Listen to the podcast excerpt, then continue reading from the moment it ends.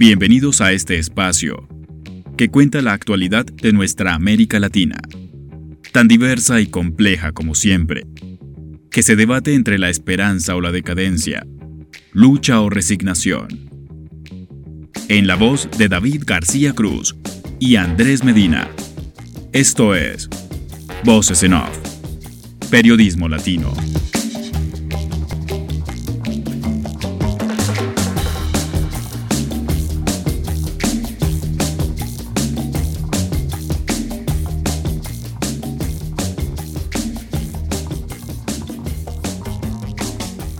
Hola, ¿qué tal? Bienvenidos a esta nueva edición de Voces en Off. Bienvenidos a esta nueva temporada. Es la cuarta temporada que estamos en este espacio que se encarga semana a semana de transmitirles la actualidad de América Latina. Semana tras semana vamos tomando, dependiendo de la coyuntura, un país y vamos hablando e invitando gente para que nos converse, para que nos ilustre y para que nos diga desde sus puntos de vista qué es lo que está pasando. Mi nombre es David García Cruz y como he venido estos últimos tres años acompañándolos, esta temporada también voy a estar.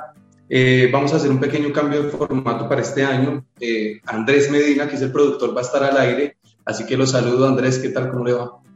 Hola, David. Feliz por arrancar esta nueva temporada con sorpresas, buenos invitados como siempre. Hoy uno de los grandes que ha estado con nosotros. Y nada, nada, feliz y vamos a, a tener un buen programa preciso hoy arrancando la nueva temporada? Eh, la idea de este espacio es tocar todos los países de Latinoamérica, eh, ir contando la actualidad de, cada uno de los territorios, porque sentimos desde la línea editorial de este espacio que a veces para conocer bien los problemas de cada uno es bueno conocer qué es lo que le pasa al otro. Y si bien los latinoamericanos somos muy diversos y hablamos distinto, vemos cosas diferentes, tenemos costumbres variadas, nos atraviesan los mismos problemas desigualdad, problemas institucionales, eh, problemas económicos y algunos otros más como inseguridad.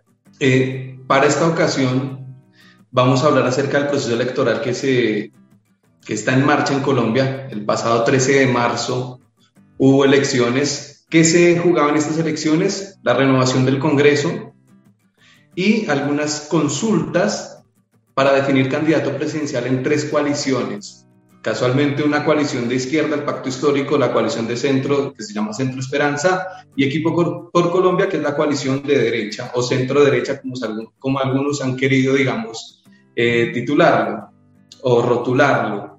Eh, para hablar de este tema tenemos a nuestros invitados. Saludo al señor Jorge Luis Yarce Tamayo, que ya ha sido invitado varias veces el año pasado. ¿Qué tal, Jorge? ¿Cómo le va? Muy bien, un gusto estar acompañándolos de nuevo en este espacio. Eh, también saludamos a Juan David Ríos, él es periodista. ¿Qué tal, Juan David? ¿Cómo le va? Bienvenido.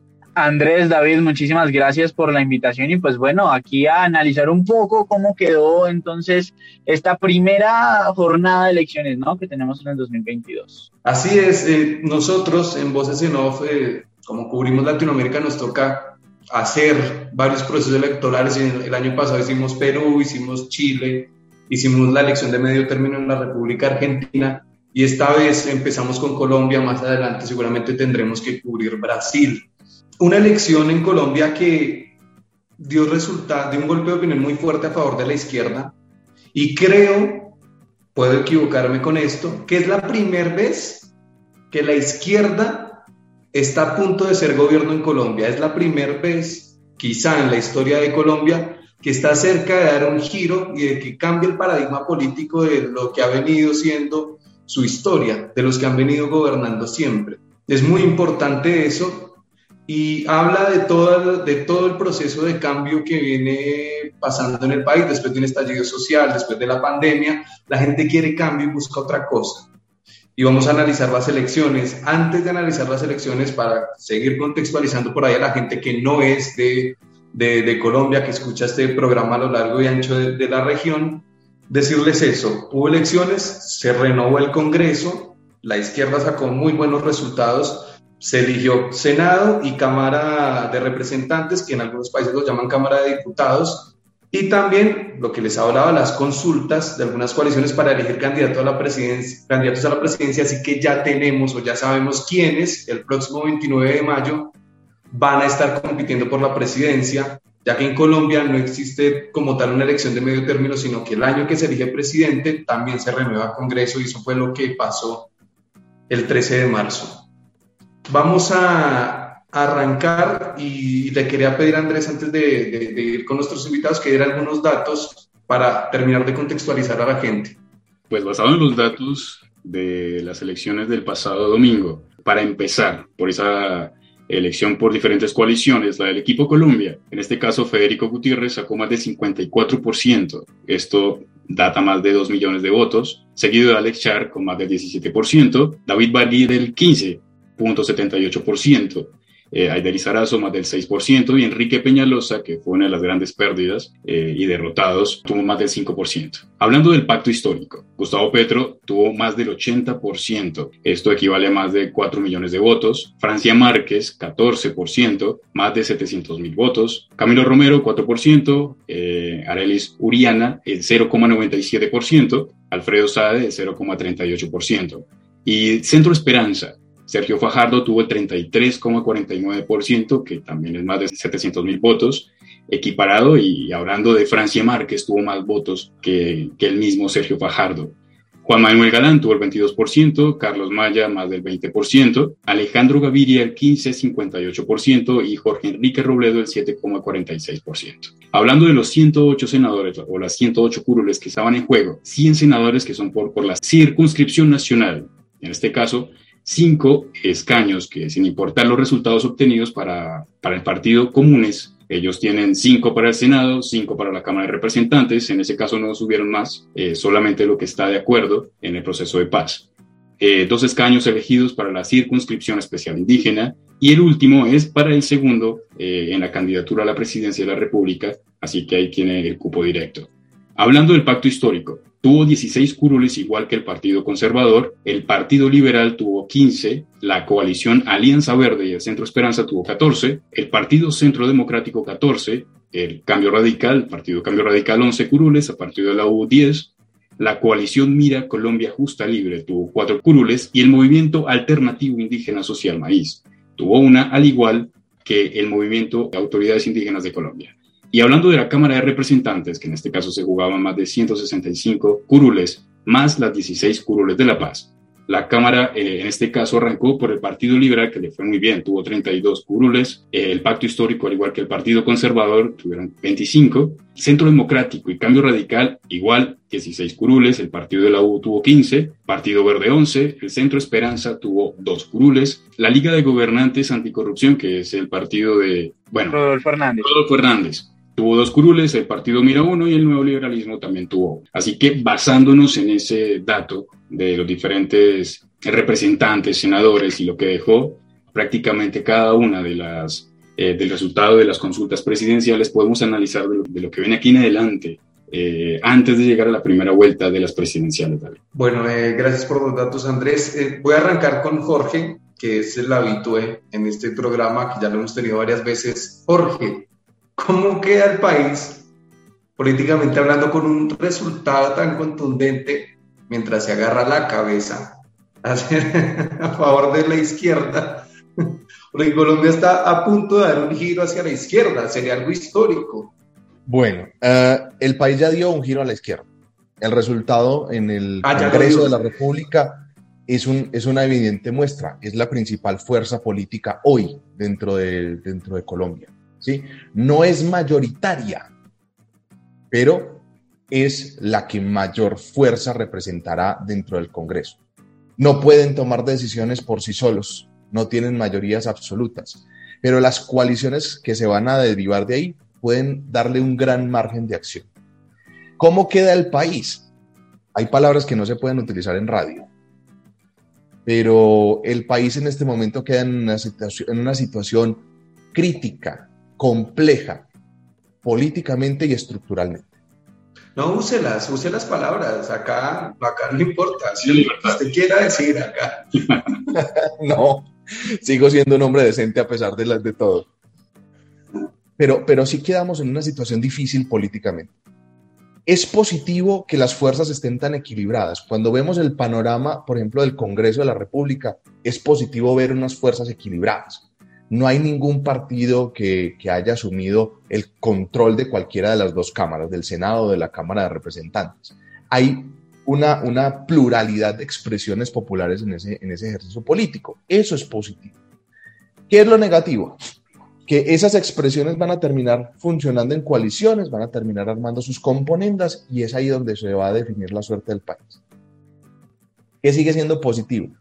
Que aunque muchos dan o cantan vítores por la, la victoria en la primera vuelta, todavía este partido es largo y está por definirse.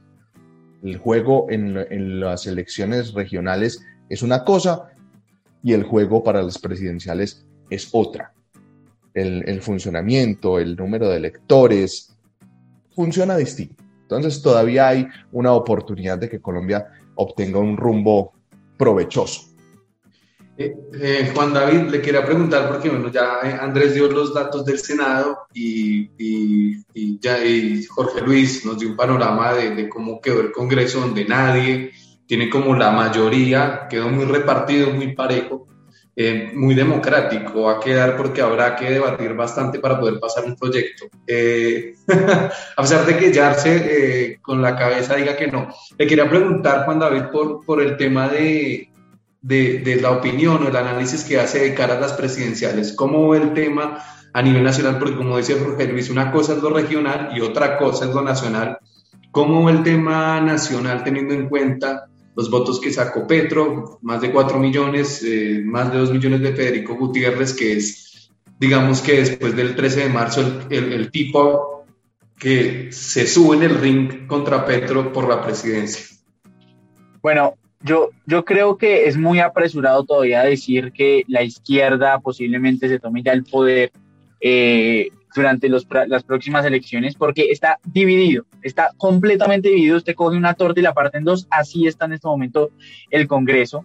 Eh, tanto Senado como Cámara, hay muchas personas que van con Petro, hay también muchas personas que se quieren mantener en el centro o lo que representa el centro, y hay muchas otras personas que quieren irse por la derecha. Lo, lo que de verdad está en Colombia es que en este momento sí estamos viendo una división aún más marcada después del gobierno de Iván Duque. Yo creo que a nivel nacional, con todo lo que ocurrió el domingo, eso deja pie para lo que viene, que es de verdad ahora sí la contienda política. Por un lado, ya empezó Federico Gutiérrez, ya empezó incluso el jefe máximo de Cambio Radical, que es Germán Vargas Lleras, eh, Álvaro Uribe Vélez, a, compaginarse en, varios, eh, en varias ideas y en varias propuestas para que haya una especie de unión de derecha. ¿sí? Ahí no meto en lo absoluto a Rodolfo Hernández, que es candidato por la Liga de, eh, de, Gobernantes Anticorrupción, porque él tiene otros ideales, aunque tiene muchos afines por el lado de la derecha. Eso por un lado. Ahora, por, por la izquierda, obviamente Petro se sabía que él iba a ser el ganador en la lista y en la coalición del pacto histórico. Y, lo decía Andrés precisamente que Francia Márquez pues fue una de las grandes ganadoras de estas elecciones porque le ganó a Fajardo, siendo una mujer de las negritudes, siendo una mujer que empezó como lideresa social. Y Petro obviamente lo que está buscando es llamar a más gente porque sabe que él solo no lo va a lograr con la división que tenemos en el país. Por eso ha intentado acercarse con César Gaviria del Partido Liberal, por eso ha buscado otros, eh, otros adhesiones, incluso gente en este momento de la Alianza Verde, por ejemplo, está con el pacto histórico, está con Petro. Entonces, yo creo que ahora lo que se viene es lo bueno, se viene es de verdad ver cómo se va a mover la contienda política, qué va a pasar. Yo creo que la gran incógnita es qué va a pasar con Fajardo.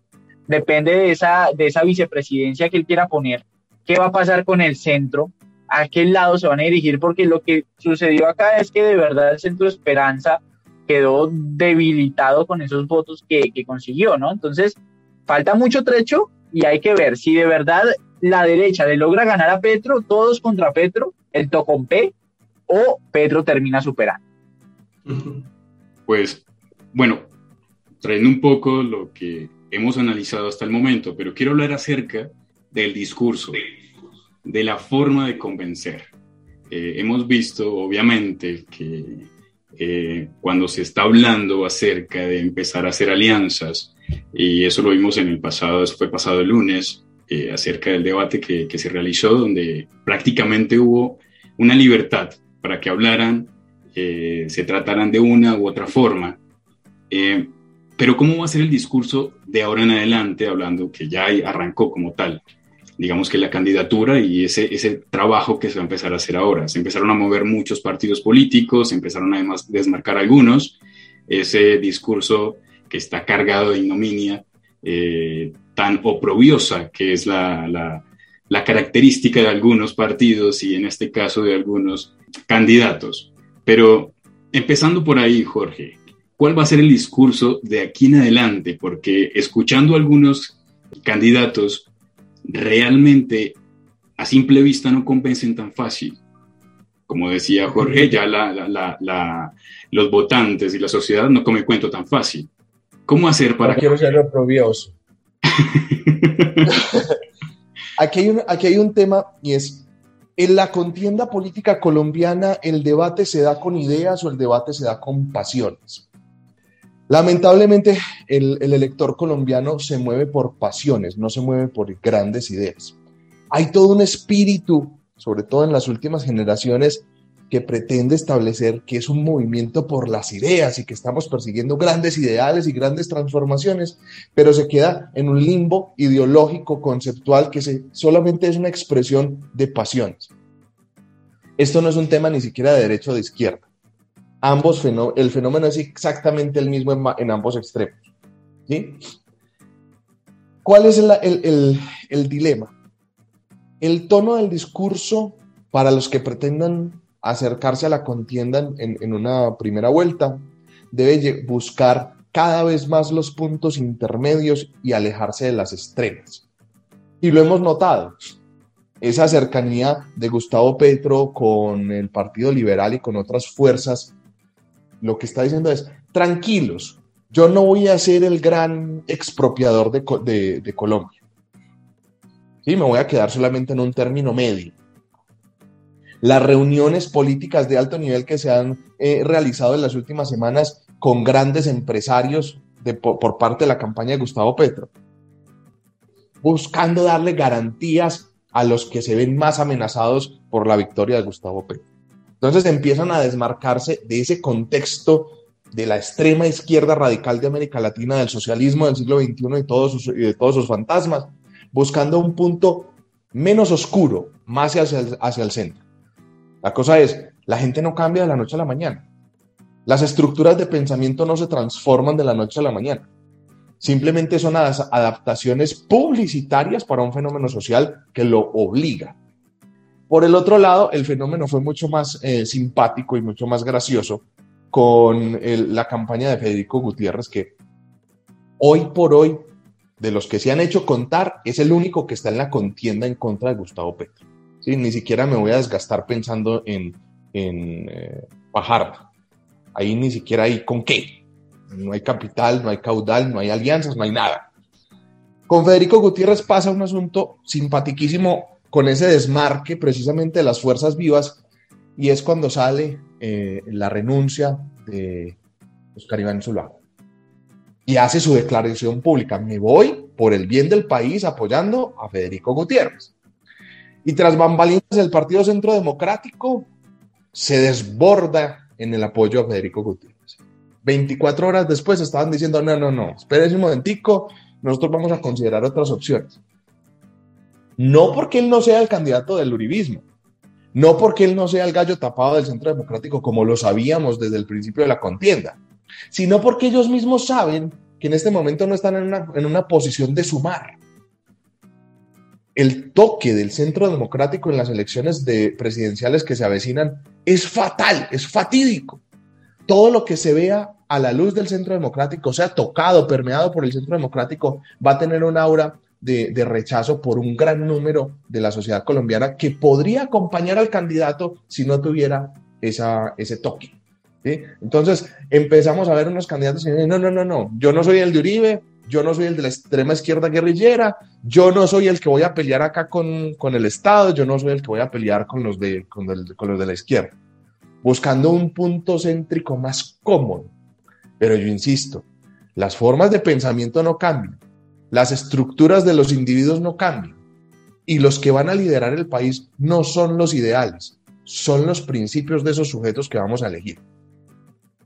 Bueno, concluyendo y te voy a tirar la pelota ahora, Juan David, Eh, voy a concluir con tres palabras, lo que dice Jorge, sería prácticamente persuasión, convicción y manipulación.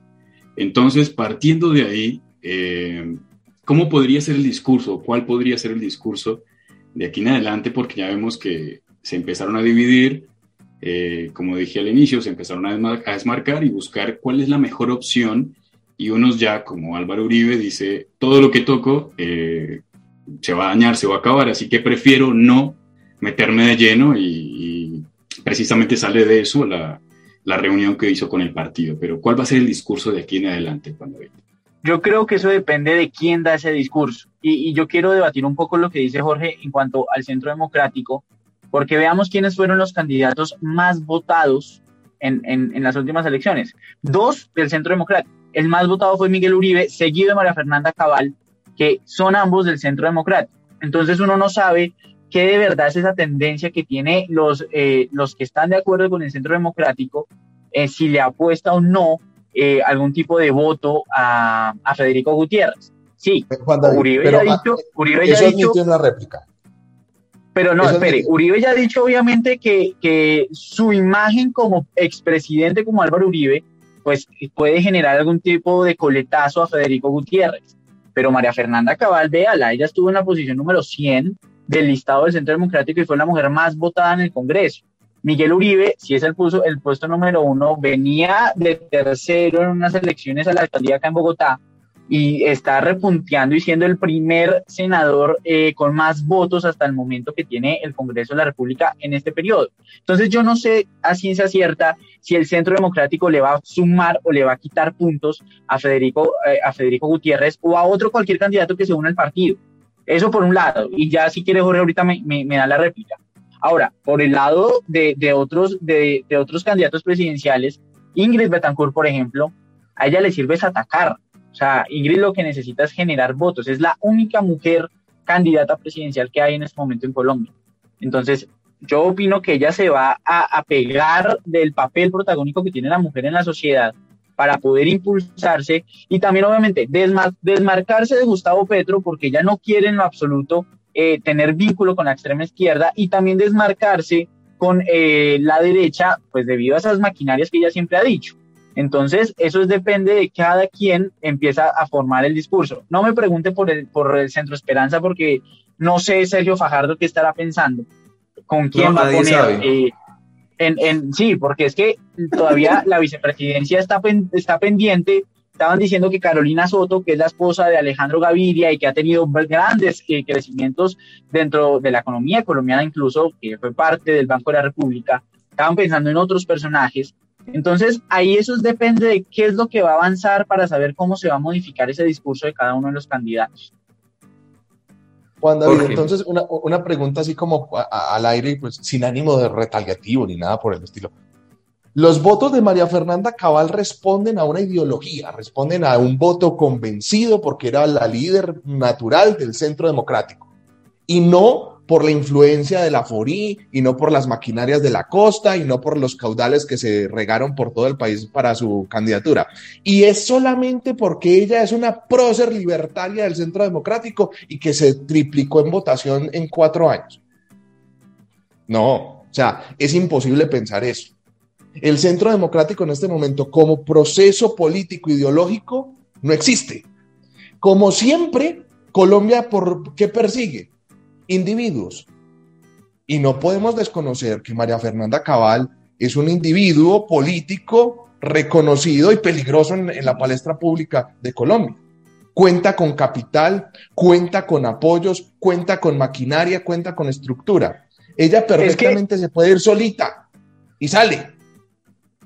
O sea que, eh, Jorge, una pregunta, eh, teniendo, en, perdón, teniendo en cuenta todas esas maquinarias, la maquinaria, la plata y todo eso, entonces yo pensaría que antes sacó muy poquitos votos. No, pero es que comparémosla con la votación de hace cuatro años. Pasó del, del, profundo fondo de la lista a ser la cabeza de la lista. Eso no es un milagro político. Es que ella, no fue cabeza de lista en esta oportunidad. A ella no, le dieron la a lo que me refiero, me refiero a la cantidad de votos a la cantidad de votos. Ella, la votación del, de, hace cuatro años a comparación de la de ahora, es que se, se pegó un salto histórico. Entonces, eso es por su buena gestión en el Senado, por su maravilloso trabajo político e ideológico. No, yo, no estoy, yo no, yo no, yo no estoy de acuerdo y yo pues les digo de una vez, yo no es que sea del centro democrático ni nada por el estilo, pero sí reconozco eh, a este personaje, por ejemplo, María Fernanda Cabal, que la, señora es directa.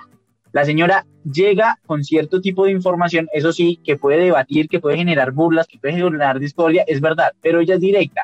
Y lo que estamos viendo en este momento es que muchos ciudadanos lo que les gusta es que esas personas sean directas. Ve a Rodolfo Hernández.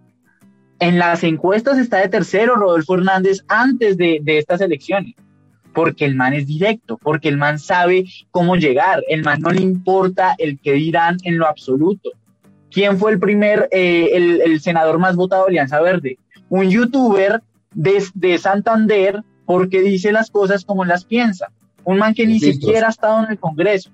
Entonces, es, es, como, es como ver de verdad cómo está pensando ahora la sociedad le cuento, Rodolfo Hernández tiene en su Twitter ahí puesto que es el rey del TikTok. Es un man que tiene no sé cuántos años, pero el man está innovando y está pensando en lo que piensa la gente y quiere ser directo a eso. Yo por eso digo que María Fernanda Cabal sí tiene su fanaticada. Ella, con su joven escabal, ella quería sí o sí ser la candidata de Centro Democrático. Eso, eso no tiene lugar a dudas y por eso ella es la que le arrastra muchos votos también al partido. Ahora yo le pregunto, ¿qué pasa con Miguel Uribe? ¿Por qué Miguel Uribe tuvo 223 mil votos siendo el senador más eh, votado del Congreso? No es que Álvaro Uribe le haya hecho tanta palestra a él, le hizo más a, Andrés Mota, que era un DJ y que se quemó, de hecho. Entonces ahí es donde yo digo, ¿cómo va a ser ese movimiento de la derecha? Pero, eh, pero espérate, yo quiero hacer una pequeña intervención y es que, no sé, puede ser que Álvaro Uribe, les, me parece que sí le dio mucho apoyo a, a Miguel Uribe Turbay, creo que sí le dio muchísimo apoyo. Y, creo que eh, Miguel Uribe Turbay eh, era, sacó los votos que hubiera sacado Uribe si se hubiera lanzado Uribe. O por ahí andaba la cosa. ¿O ustedes creen que Uribe hubiera sacado más de lo que sacó Miguel Uribe Turbay? Sí, yo, yo sí considero que Uribe seguiría sacando más votos de lo que sacó Miguel Uribe. En eso estoy de acuerdo. O sea, si Uribe fuese candidato en persona propia y en causa propia, él estaría rondando por los 700 mil votos. Yo, o sea, hubiera perdido votos, sí, claro, pero seguiría por alrededor de los 700 mil votos. Fenómeno mocos, fenómeno. Me parece que me parece que lo estamos sobreestimando teniendo en cuenta el descalabro del centro democrático. Del centro democrático. es que una cosa es él, una cosa es él como candidato y otra cosa es el centro democrático, que esa es la pelea que tengo con Juan David y no me la han querido entender. El partido como partido no existe. Eso es un hueco sin fondo. Los personalismos jalan. Uribe solito mueve. Es que es más, si Uribe se presenta a una presidencia, si tuviera la posibilidad. Pero Miguel Uribe no es un personaje, pues, para ganar tanto. Pero es una casa política, doctor. Yo, yo, yo quiero decir una cosa. No, claro, claro. Y yo, y yo quiero decir una cosa que, que ahora que estábamos hablando del discurso, y es que si usted se da cuenta, eh, hoy en día las votaciones terminan siendo por el miedo. ¿Sí? Ahora, la derecha está reunida buscando cómo hacer para quitar a Petro del poder, por el miedo que genera Petro siendo presidente. Ahora, la izquierda también dice, es que no queremos más Uribe. Vea cómo nos dejó Duque, por el miedo otra vez del continuismo de Uribe, de quedarse en el poder, de tener más presidentes a su nombre, que genera precisamente las votaciones acá en Colombia. Es por eso que en este momento el Congreso está así de dividido. Y es por eso, en este momento, no hay una figura de centro que ni, se va para un lado ni se va para el otro porque no la existe, que pueda quitar esa división que existe en el país. Eso no va a existir y eso en estas elecciones no va a suceder. Es que partiendo de ahí, y lo que estamos viviendo ahora con todo este ambiente político y lo que se viene con la primera y la posible segunda vuelta, eh, me hacen acordar muchísimo de Lelutier, porque esos locos decían, entonces lo importante no es ganar, sino hacer perder al otro. Y así se está manejando precisamente la política en estos momentos. No importa quién llegue a la presidencia, lo importante es que Petro pierda. Punto. Y ahí Andrés, se está manejando. momento no, siempre. Aquí no se vota en favor de alguien, se vota en contra del otro. Exacto. Entonces, de ahí estamos viendo cómo es el discurso cómo se está guiando. Y ahora quiero pasar y dar un salto grandísimo, porque quiero hablar de la, de la registraduría, la credibilidad que se tiene en este momento en la registraduría y cómo es que hubo una participación del 46, 45% más o menos, que se redujo casi en un 4 o 5% de lo que fue hace cuatro años, más o menos. Eh, mucha gente posiblemente no, no, no, no pueda verlo y decir que las elecciones más importantes son las de Congreso que las presidenciales. Si no hay una gran mayoría en el Congreso, eh, el que llegue el presidente, pues no lo va a tener fácil. Puede que eh, tanta abstención que hubo ahora sea por eso, porque hay muchos que están pensando más en votar la presidencial. Hubo, no sé, eh, por decirlo de alguna forma, como una ignorancia siempre a, como al ir a votar y ver que, que, nos estamos enredando, no sé cómo votar, tanto papel, etcétera, el enredo que tienen ahora con la registraduría, etcétera, etcétera, que es lo que siempre va a pasar. Pero ¿cómo captar entonces? ¿O por qué hubo tanta eh, abstención ahora, a diferencia de hace cuatro años, y cuál es la credibilidad que tiene ahora la registraduría? Andrés, ¿cuántos millones de votantes estaban habilitados? Más de 39 millones, más o menos. Usted, perdóneme que, me pase a mi, a mi papel de periodista, pero es que esos son malos, malas mañas aprendidas durante muchos años. Usted, sí. ¿cuánto cree que vale o sirve su voto dentro de una elección entre 39 millones de votos posibles? Sirve. Y así como han pensado muchas personas. Eh, cuando, cuando, nosotros nos vamos a, la, a la, sociedad, al, al ciudadano de a pie, lo que usted se va a encontrar es que la mayoría piensan que un voto no hace ninguna diferencia. ¿Qué significa yo en este mar de 39 millones de almas perdidas en este país? Nada. ¿A qué entonces hago el esfuerzo de madrugar, salir, pelear con un policía para que me deje entrar, pelear con el de la registraduría porque me cambiaron el puesto de votación, pelear con el del puesto porque no me deja votar? ¿Para qué? Nada. Entonces la gente dice, no vale mi voto, me quedo en la casa. La diferencia entre, entre Congreso y, presidenciales es que las, las elecciones al Congreso tienen generalmente, excepto las de hace cuatro años, pero tienen generalmente mayor votación porque hay más dinerito de por medio. La teja, el bultico de cemento, el tamal, el pollo, lo que sea. Hay más votación generalmente en, la etapa de Congreso que en la etapa presidencial. La única vez en la historia fue, sí, bueno. Yo creo, y, ahí, Jorge, qué pena, para, para lo que pasa es que me tengo que retirar, pero les quiero mencionar que yo creo que uno de los grandes perdedores es definitivamente la registraduría. Yo estuve el domingo esperando en, en, a, al escrutinio, al resultado de las mesas, dos horas y media y Congreso seguía en menos 1% de mesas consultadas.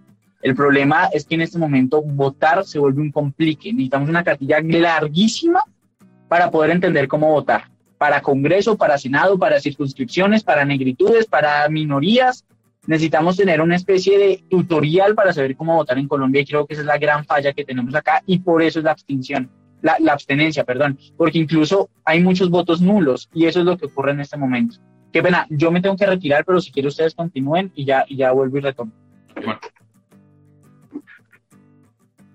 Entonces ahí el tema, el tema con, con ese valor del voto ¿sí? Empieza a decir, hombre, eso no sirve. Y nos encontramos con una registraduría que a último momento, en las 12 horas anteriores, yo consulté mi puesto de votación, me tocaba en la mesa uno del puesto tal. Llego a las 8 de la mañana y el puesto ya no existe. Letrero en un cartel eh, hechizo. El puesto ha sido trasladado al colegio tal. Muchas personas dicen, no, no sé, yo no sé dónde queda, no me voy para allá, cualquier cantidad de cosas. Y eso siempre genera un halo de, de incertidumbre. Dos, la capacitación de los jurados. ¿sí? El tema con los E14 se nos va a volver un fantasma en todas las elecciones porque los jurados cometen errores que después la opinión pública descarga de, los, de la divulgación de E14 y dice fraude y le hacen la fiesta dependiendo del candidato. Los de un lado se ponen a rastrear todas las equivocaciones que favorecen al contrincante. Y los del otro lado hacen exactamente lo mismo. Eso, eso necesita una solución rápida, efectiva y eficiente. Pero no vamos a poder, porque le tenemos mucho miedo a la única solución válida y viable, que es la tecnología. Entonces, la yo estoy de, acuerdo con Juan David que se nos, se nos fue. Esto, el, gran perdedor de estas elecciones es la registraduría y el papel que cumplió para con la democracia. Y Fajardo también, también la registraduría y Fajardo. no, pero es que Fajardo, o sea, pasar de 4.602.000 votos hace cuatro años a tristes 700.000, no. Yo escuchaba. A mí, a mí, me parece. Escuchaba, paréntesis, David, yo escuchaba que eh, decía: es una cosa diferente, es una coalición y la votación dentro de una coalición, pero fuera que él cree que va a recuperar esos 3, 4 millones. No, él cree que la coalición lo va a apoyar. Dígame usted cómo le mete en la cabeza a un nuevo liberalismo que apoyen a un Fajardo. ¿Cómo los pega? No hay mocos suficientes en la tierra para pegar eso no hay babas. Como, eso es un chiste colombiano para los, para los escuchas de, otras latitudes. Pero nosotros tenemos la expresión de decir, está pegado con mocos o con babas, cuando las cosas no tienen sentido alguno. Esa, esa coalición es imposible. El nuevo liberalismo por principios no cabe. Y aunque lo citen, primero no tienen fuerza y segundo ideológicamente no se van a pegar porque esos fueron otros derrotados que en, en, campaña decían 500 mil votos, estaremos rondando casi el millón. Y eso se inflaron y se inflaron y se inflaron y se, desinfló. Entonces ese globito se estalló. El, no para nada. Yo, yo, creo que, yo creo que desde el día en que Fajardo, después de la elección del año pasado, después de la primera vuelta que la pierde, se fue a ver, no, desde el día que se fue a ver ballenas, cuando le tomaron la foto al tipo viendo ballenas, yo creo que ahí, ahí perdió los tres millones y pico de votos que perdió. O sea, ahí los perdió todos. No, no, no. Los perdió cuando declaró: Yo no me vuelvo a, presentar por dignidad, por decencia ah, bueno, también. con mi país. Eso la gente lo cobra. ¿Cuál es la palabra de un tipo que dijo: No vuelvo a, no vuelvo a beber y bebe, no vuelvo a pecar y peca? Bueno, eso sí, eso sí pasa, sobre todo lo de beber y no beber pasa muy seguido. Por lo que estoy de acuerdo, de ser tibio, que no existe ser tibio, o que está muy en centro, o es derecha o izquierda, pero también no tomar partido influye demasiado. A ver, eso es, me, me ponen a filosofar siempre. Hay posturas válidas ¿cierto? El pacifismo es una opción de no tomar partido, pero a la final termina siendo una declaración tan poderosa que se convierte en sí misma en una posición, una postura, ¿sí? Eso sería el centro perfecto. Fajardo está muy lejos de eso. A Fajardo lo que le faltan son ideas. Si ante las ideas uno qué hace, pues guardar silencio. Por lo menos tiene la inteligencia suficiente para guardar silencio. En, mi casa, en mi casa y en mi tierra dicen, sabio es callar que locamente hablar. Gracias a Dios, Fajardo y yo somos de la misma tierra. Y hace caso a los, a los viejos adagios populares. es un tipo muy obediente. No, eh, Jorge, para finalizar, porque ya, ya tenemos que terminar y, su merced se tiene que ir. Eh, Rodolfo Hernández, ¿cómo, ¿cómo uno puede leer a Rodolfo Hernández? No sé, a ver, a mí me parece, a mí me parece, ¿no? Desde este humilde espacio, desde este humilde lugar, que eh, el tipo no va a sacar una votación significativa y que por mucho va a rondar los votos que sacó Fajardo. No creo que Rodolfo vaya a sacar un millón, no creo que vaya a ser el presidente de Colombia, no le creo la carreta que dice que voy a ganar la presidencia y fue a ver al Papa, no sé si hoy o ayer, no sé. Hoy. La verdad yo no le creo, pero ¿qué piensa usted? Téngale, téngale miedo ¿Por qué? Primero, él entendió que la política no se hace con ideas, se hace con publicidad y, propaganda. Y eso lo tiene muy claro.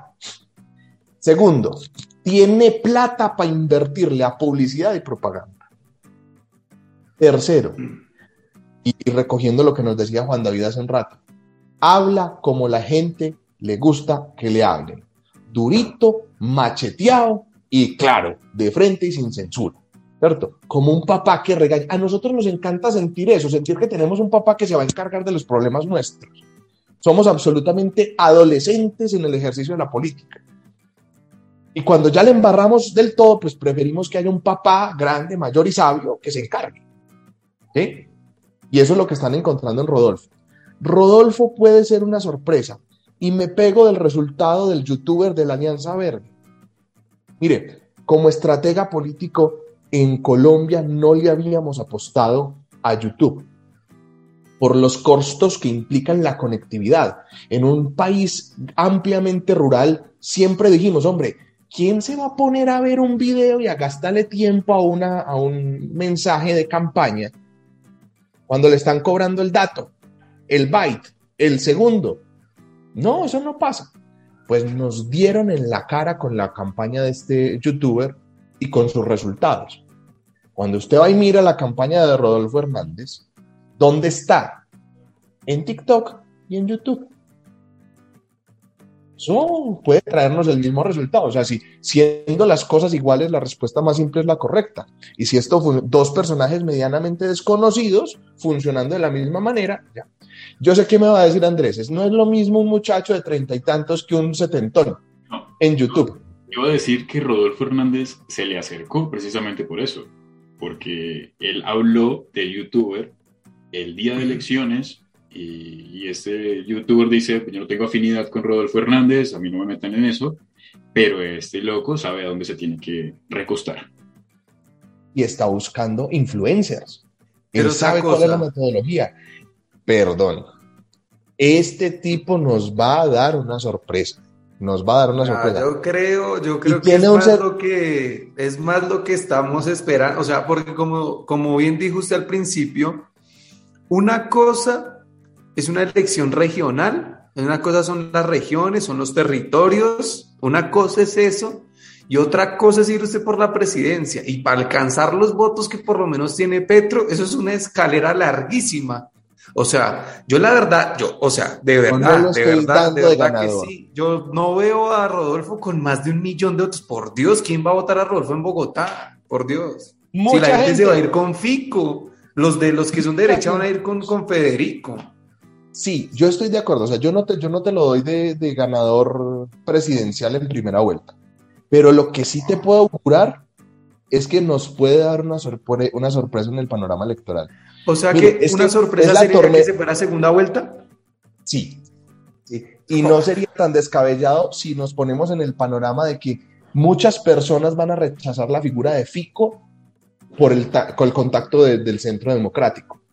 A Fajardo no le alcanza, Luis Pérez, Dios nos salve, y Ingrid Betancourt, que es su candidata presidencial, no tiene con qué. Ni plata, ni idea, ni tiempo, ni tiempo en Colombia para saber cómo es este país. No tiene con qué. ¿Sí? Entonces, ¿quién queda en la palestra? Pero, pero ante ese panorama, y ya para terminar, Petro le tiene miedo a una segunda vuelta. Con cualquiera que llegue con él.